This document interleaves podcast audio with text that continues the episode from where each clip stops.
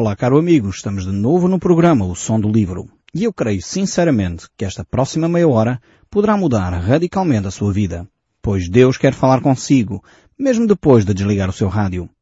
Eu sou Paulo Chaveiro e nós hoje estamos a olhar para o livro de Daniel e estamos no capítulo 5 deste livro. Vamos ver a partir do verso 20. Eu gostaria só de recordar onde é que nós nos encontramos. Estamos no ponto em que Daniel é introduzido então na presença de Belsazar, que é o rei que estava a dirigir a Babilónia naquela altura, para interpretar aquilo que tinha sido escrito numa parede. Não sei se você está lembrado, Belsazar tinha feito uh, uma festa, uh, enfim, com muito vinho, uh, com reunindo as mulheres e as concubinas, enfim, uma, uma festa muito pouco recomendável, diga-se de passagem, e no entanto aí Deus aparece, corrige este rei, e Daniel então está diante do rei para interpretar uh, o que Deus lhe estava a dizer. Agora nesta altura Daniel uh, já não é um jovem, como aconteceu quando foi apresentado na presença de Nabucodonosor. Ele agora já tinha servido um rei poderoso, que era Nabucodonosor, considerado o maior rei uh, de todos os tempos, um grande imperador, uh, aquele que constituiu o primeiro grande império do mundo. E Daniel era um homem experiente. E nesta altura então ele é convidado a ir diante deste jovem rei, inexperiente, sem poder, sem autoridade. E Daniel agora já é um homem com alguma idade, sabedoria, maturidade.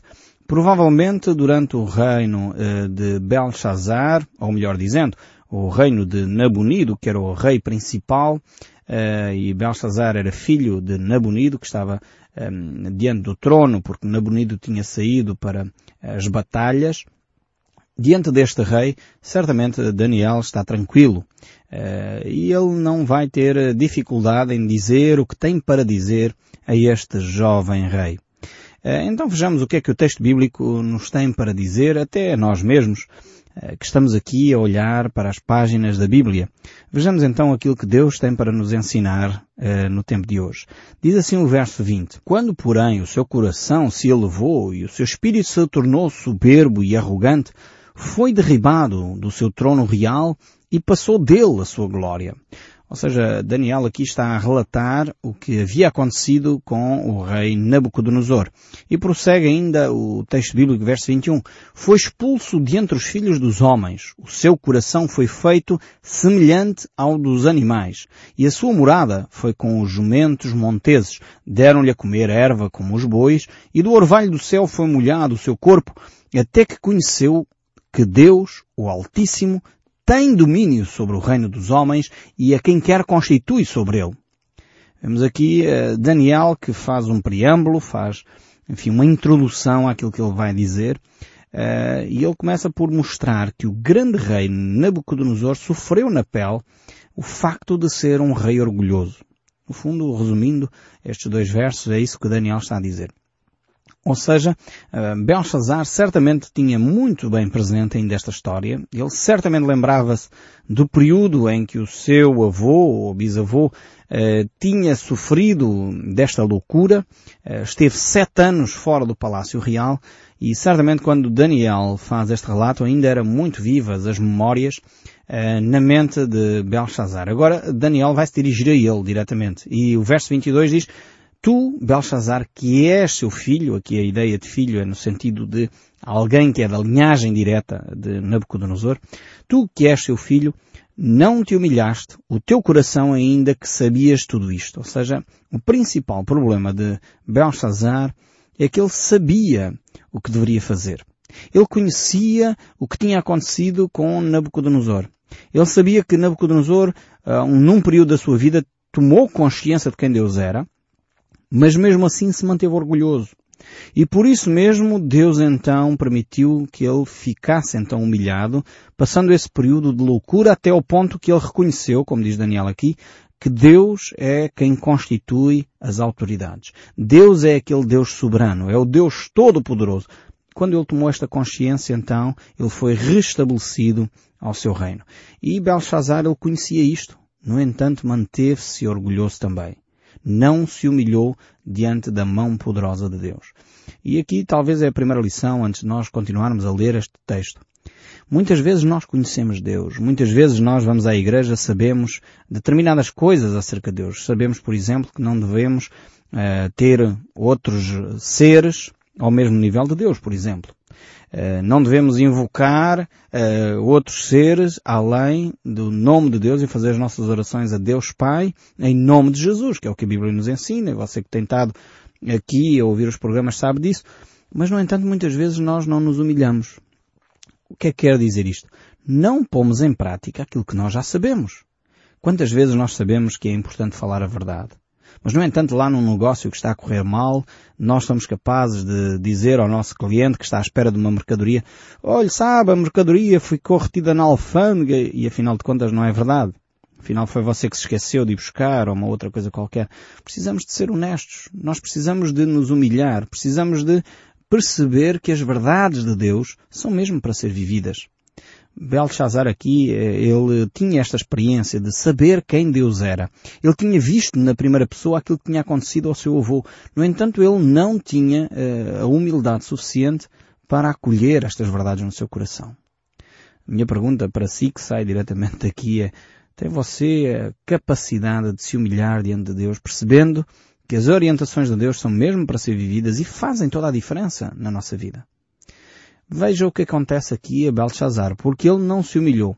E diz aqui o verso 23, E te levantaste contra o Senhor do céu, pois foram trazidos os utensílios da casa dele perante ti, e tu e os teus grandes, e as tuas mulheres, e as tuas concubinas, bebeste vinho neles. Além disso, Deste louvor aos deuses de prata, de ouro, de bronze, de ferro, de madeira, de pedra, que, que não veem, que não ouvem, nem sabem. Mas a Deus, em cuja mão está a tua vida e todos os teus caminhos, a Ele não glorificaste. Então da parte dele foi enviada aquela mão que traçou esta escrita. Temos aqui então a explicação de Daniel porque é que este eh, fenómeno aconteceu é que Belshazzar, apesar de ter um certo conhecimento de Deus, preferiu dobrar os seus joelhos, louvar, como diz aqui este texto, adorar, venerar, prestar culto, são tudo sinónimos, a estes, estas imagens de prata. As imagens podem ser feitas de vários materiais. Prata, ouro, bronze, ferro, madeira, pedra, estuque, enfim, tantas coisas. E quantas vezes nós aqui no nosso país dobramos as nossas, os nossos joelhos prestamos culto, prestamos eh, homenagem a imagens feitas de um destes materiais. E realmente precisamos de pôr a nossa mão na consciência. Nós dizemos-nos cristãos. Dizemos-nos seguidores de Jesus Cristo. Mas eu quero lhe fazer uma pergunta a si, que me está a ouvir. Quando você está em aflição, qual é a primeira entidade a quem você recorre? Exato. Estou a fazer esta pergunta. Quando você tem uma situação difícil na sua vida, qual é a primeira entidade a quem você recorre? Alguns, se calhar, que me estão a ouvir, estão a dizer, não, eu recorro a Fátima, ou recorro a, Nossa Senhora, ou recorro a São Pedro. Provavelmente, se você deu esta resposta, eu quero dizer que você precisa de acertar a sua vida com Deus. Porque você está a fazer o mesmo que Belshazzar fazia. Estava a prestar louvores a imagens de prata, de bronze, de ouro, de madeira, quando na realidade você deveria colocar em primeiro lugar, exatamente, Deus. Nós dizemos que somos cristãos. Nós dizemos que acreditamos na Trindade, Deus Pai, Filho e Espírito Santo. Se você é um cristão, acredita nisto. Então, porque é que quando nós dizemos que acreditamos na Trindade, a primeira entidade que nos vem à memória quando estamos em aflição é de facto uma outra coisa qualquer. Como, por exemplo, nós até temos um provérbio popular que diz que só nos lembramos de Santa Bárbara quando faz trovões. Mais uma vez, é uma santa, uma imagem, uma referência de um ser humano e que depois foi eh, colocado numa imagem de madeira, de, de pedra ou de outro material qualquer, a quem nós recorremos quando deveríamos recorrer ao nosso Deus. E foi exatamente aqui que Belshazzar falhou. Foi exatamente aqui eh, que Daniel trouxe esta reflexão a Belshazzar, porque ele estava a falhar naquilo que é mais básico. Os dez mandamentos que nós, como cristãos, tanto estimamos, que encontramos no livro do Êxodo, capítulo 20, uh, o primeiro mandamento e o segundo são ligados com Deus. Não farás para ti imagem de escultura, não terás outros deuses diante de ti. Só ao Senhor prestarás culto. São os primeiros mandamentos. E quando nós olhamos para estes primeiros mandamentos, nós como povo português temos que pôr a mão na consciência e perceber que erramos aqui. Temos feito imagens de escultura. Já nem é a questão de adorar. Porque isso é o segundo passo deste mandamento. Adorar é um outro passo. Ou prestar culto é um outro passo. A Bíblia diz para não fazer sequer. E se nós fizemos, se nós temos em casa uma imagem de escultura, estamos em desobediência a este mandamento da parte de Deus. Precisamos, sem dúvida, parar de errar. Nós sabemos as coisas. Belshazzar sabia o que era necessário ser feito. No entanto, utilizou os utensílios que eram para a glória de Deus, para a honra de Deus e, e utilizou-os para trazer para os seus deuses. E isto eu creio que nós precisamos de refletir sobre a nossa relação com Deus. Quantos utensílios, quantas coisas nós temos utilizado que pertencem a Deus, pertencem à nossa relação com Deus e nós trazemos para venerar, para cultuar imagens, cultuar seres humanos. E a Bíblia é muito clara para nós não fazermos imagens de nada. Nada que está nos céus, nada que está na terra, e a Bíblia vai mais longe e diz nada de que está debaixo da terra. Ou seja, não há hipótese nenhuma de nós fazermos imagens de escultura, seja do que for, nem de animais, nem de seres humanos, nem de plantas, uh, nem de minerais, nada deveria ser objeto da nossa adoração, a, me, a não ser o próprio Deus, porque tudo o resto é criatura de Deus. E foi este o grande erro de Belshazzar. Ele, em vez de se humilhar e reconhecer que Deus é Deus, em vez disso, ele provocou a ira de Deus. E por isso, uh, surgiu então da parte de Deus este lembrete. Deus escreve então na parede uh, aquilo que ele tinha feito de errado, o que iria acontecer. Belshazzar sabia a verdade, no entanto recusou seguir esta verdade. Você neste momento tem na sua mão a verdade sobre estas questões das imagens de escultura, sobre estas questões do seguir verdadeiramente a Cristo, de nos seguir e ser verdadeiramente um cristão. Então temos que dar crédito à verdade de Deus e deixar de lado aquilo que talvez é a nossa tradição, talvez gostamos muito, mas uh, temos que olhar e perceber o que é que nós vamos fazer da palavra de Deus. É necessário realmente que nós sigamos a verdade, deixando de lado a mentira. Aliás, a palavra de Deus nos diz em 2 Tessalonicenses, capítulo 2, verso 9, que a mentira uh, pertence a Satanás. Diz assim, ora o aparecimento do iníquo é segundo a eficácia de Satanás, com todo o poder e sinais e prodígios da mentira, e com todo o engano de injustiça aos que parecem, porque não acolheram o amor da verdade para serem salvos. É por este motivo, pois, que Deus lhes manda a operação do erro para darem crédito à mentira, a fim de serem julgados todos quantos não deram crédito à verdade. Antes, pelo contrário, deleitaram-se com a injustiça. E ainda Jesus nos diz no Evangelho de João, no capítulo 5, verso 43, Eu vim em nome do meu Pai e não me recebestes. Se outro vier em seu próprio nome, certamente o recebereis. Vemos como Jesus fica triste quando nós o trocamos por outra entidade, mesmo que seja uma entidade muito querida de Jesus, mesmo que seja a mãe de Jesus, ou um dos apóstolos, ou um dos grandes homens, que não estou a pôr minimamente em causa a grandiosidade de homens como São Francisco de Assis, e muitos outros, eh, os discursos eh, de Santo António, são discursos fantásticos que nos fazem refletir profundamente. Nós deveríamos dar ouvidos a essas pessoas, sem dúvida, mas não deificá-los, não cultuá-los. Foram seres humanos. E a Bíblia mostra claramente que são pessoas como nós, homens eh, perecíveis, falíveis como cada um de nós, que simplesmente tiveram o mérito de se agarrar única e exclusivamente a Cristo. Precisamos de nós próprios voltar àquilo que é rudimentar na fé, voltar àquilo que é essencial e não cair no mesmo erro que Belshazzar aqui caiu. E continua, de facto, esta reflexão, eu espero que seja extremamente importante. Este homem aqui, eh, que foi Nabucodonosor, ele no seu tempo chegou a um ponto de arrependimento. Ele percebeu o caminho que estava a trilhar de afastamento de Deus e voltou-se para Deus. Mas por outro lado, o seu neto, Belshazzar, desprezou as oportunidades que lhe foram dadas. Nabucodonosor foi de facto o primeiro grande governador que o mundo alguma vez viu.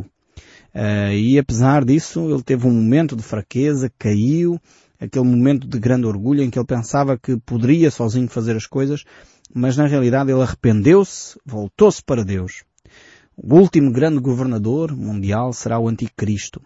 Ele na realidade vai viver na loucura e conduzir o mundo, eh, de facto, uma loucura global. E ele vai voltar-se não para Deus, mas para Satanás. E realmente sofrerá o dano dessa sua opção. Mas voltando aqui então ao texto bíblico, em Daniel capítulo 5, verso 24, diz assim então aquilo que estava escrito. Vamos ver então o que é que Deus escreveu naquela parede. Diz assim a palavra de Deus. Então da parte dele foi enviada aquela mão que traçou esta escrita. Esta pois é a escrita que se traçou.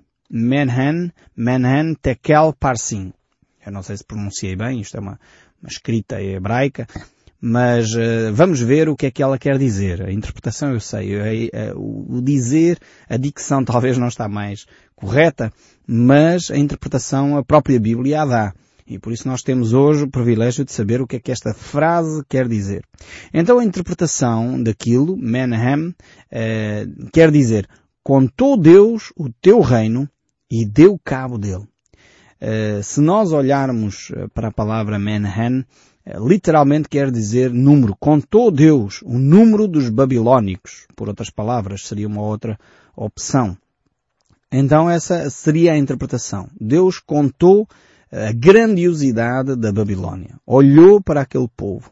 Uh, e depois vamos ver o que é que ele quer dizer. Tekel. Tekel quer dizer pesado foste na balança e achado em falta. Ou seja, Deus olhou para o, o Império Babilónico viu como é que ele estava a ser conduzido por Nabonido e Belshazzar, uh, e Deus realmente achou aquele povo em falta. Achou que eles estavam a seguir um caminho que não era o caminho de Deus. No fundo, Deus olha para cada um de nós, para si para mim. Deus avalia a nossa vida também. Deus está constantemente a olhar para nós na expectativa que nós nos arrependamos e voltemos para Ele. O livro de Romanos, o apóstolo Paulo escreve a dizer, no capítulo 3, verso 21, Mas agora sem lei se manifestou a justiça de Deus, testemunho pela lei e pelos profetas, justiça de Deus mediante a fé em Cristo Jesus, para todos e sobre todos os que creem, porque não há distinção, porque todos pecaram e carecem, precisam da glória de Deus. Então temos aqui este texto bíblico tremendo de Romanos 3, 23, que nos mostra claramente que não há salvação uh, fora de Jesus Cristo. Jesus Cristo é a única boia de salvação que nós temos, a única tábua de salvação a quem nós nos podemos agarrar. É por isso que ele foi enviado ao mundo. Não há outro mediador entre Deus e o homem. Nós temos de parar de brincar ao cristianismo. Temos de parar de brincar com essas coisas que, quando digo brincar, eh, não entendam mal, mas no sentido de que muitas vezes substituímos Cristo por outros artefactos, por outras pessoas que não são intermediários, não são pessoas que Deus deu para nós nos relacionarmos com o Pai. E no entanto dizemos-nos cristãos. Precisamos de pôr Cristo no centro da nossa vida abandonar essa atitude de recorrer a outras entidades que não nos resolvem os problemas. Já vimos que muitas vezes até o próprio diabo pode operar milagres e maravilhas. E certamente algumas pessoas têm recorrido a outras entidades e visto até coisas acontecerem. Mas a própria Bíblia nos mostra que a única solução, o único caminho é Cristo Jesus e nós não podemos confundir. Não podemos optar. Não podemos abrir mão uh, desta verdade das Escrituras. O verso 28 ainda do capítulo 5 nos diz uh, a interpretação para a palavra Peres. Dividido foi então o teu reino e dado aos medos e persas. Então Daniel aqui já está a interpretar uh, o que vai acontecer pouco tempo depois, uh, menos de, de 48 horas, de facto o Império Babilónico cai às mãos uh, dos medos e persas. E Belshazzar estava completamente distante daquilo que iria acontecer à sua própria vida e àquele grandioso império. No fundo é a concretização eh, do sonho, da visão que Nabucodonosor tinha tido daquela grande estátua, não sei se está lembrado ainda, aquela grande estátua que tinha cabeça de ouro, uh, braços de prata e peito, uh, depois uh, a cintura de bronze, pernas de ferro e os pés de barro e ferro. E aqui, de facto, Daniel está a interpretar e a dizer, ok, este reino vai passar para as mãos dos medos e persas. E ainda o verso 29 diz, então mandou Belshazzar que vestissem a Daniel de púrpura, que lhe pusessem cadeias de ouro ao pescoço e proclamassem que passaria a ser o terceiro no governo do seu reino. Já vimos e já explicamos porque aquele era o terceiro, porque de facto Belshazzar era o segundo uh, deste reino e Daniel então passaria a ser o terceiro deste reino, porque Nabonido era na realidade o primeiro rei da Babilónia naquela altura. Então, este homem, realmente, Belshazzar, não percebia muito bem aquilo que estava a acontecer no seu reino. Ele cumpriu, por um lado, uh, aquilo que tinha se comprometido a fazer, mas não estava a perceber que o seu reino iria passar das suas mãos de imediato e não estava a perceber, de facto, a, a realidade desta profecia. Talvez ele ficou com a expectativa pensando, bem, eh, eu estou aqui dentro desta grande cidade babilónica, com muralhas altíssimas, as muralhas, só para terem a imagem da dimensão destas muralhas, elas eram tão espessas que dava para passar por cima delas eh, quatro carros lado a lado uns dos outros. Então eram umas muralhas fortíssimas, quase intransponíveis. Só que os medos e persas uh, tiveram mais inteligência e passaram pelo único local que era possível passar. Nós iremos ver isso uh, no próximo programa, certamente. Que Deus o abençoe ricamente e eu espero que tenha tirado as lições de perceber que temos que pôr em primeiro lugar o nosso Deus e nunca nos esquecer que Ele não pode ser substituído na nossa vida. No próximo programa, eu espero sinceramente que possa voltar a ouvir o som deste livro. Que Deus o abençoe ricamente e até ao próximo programa.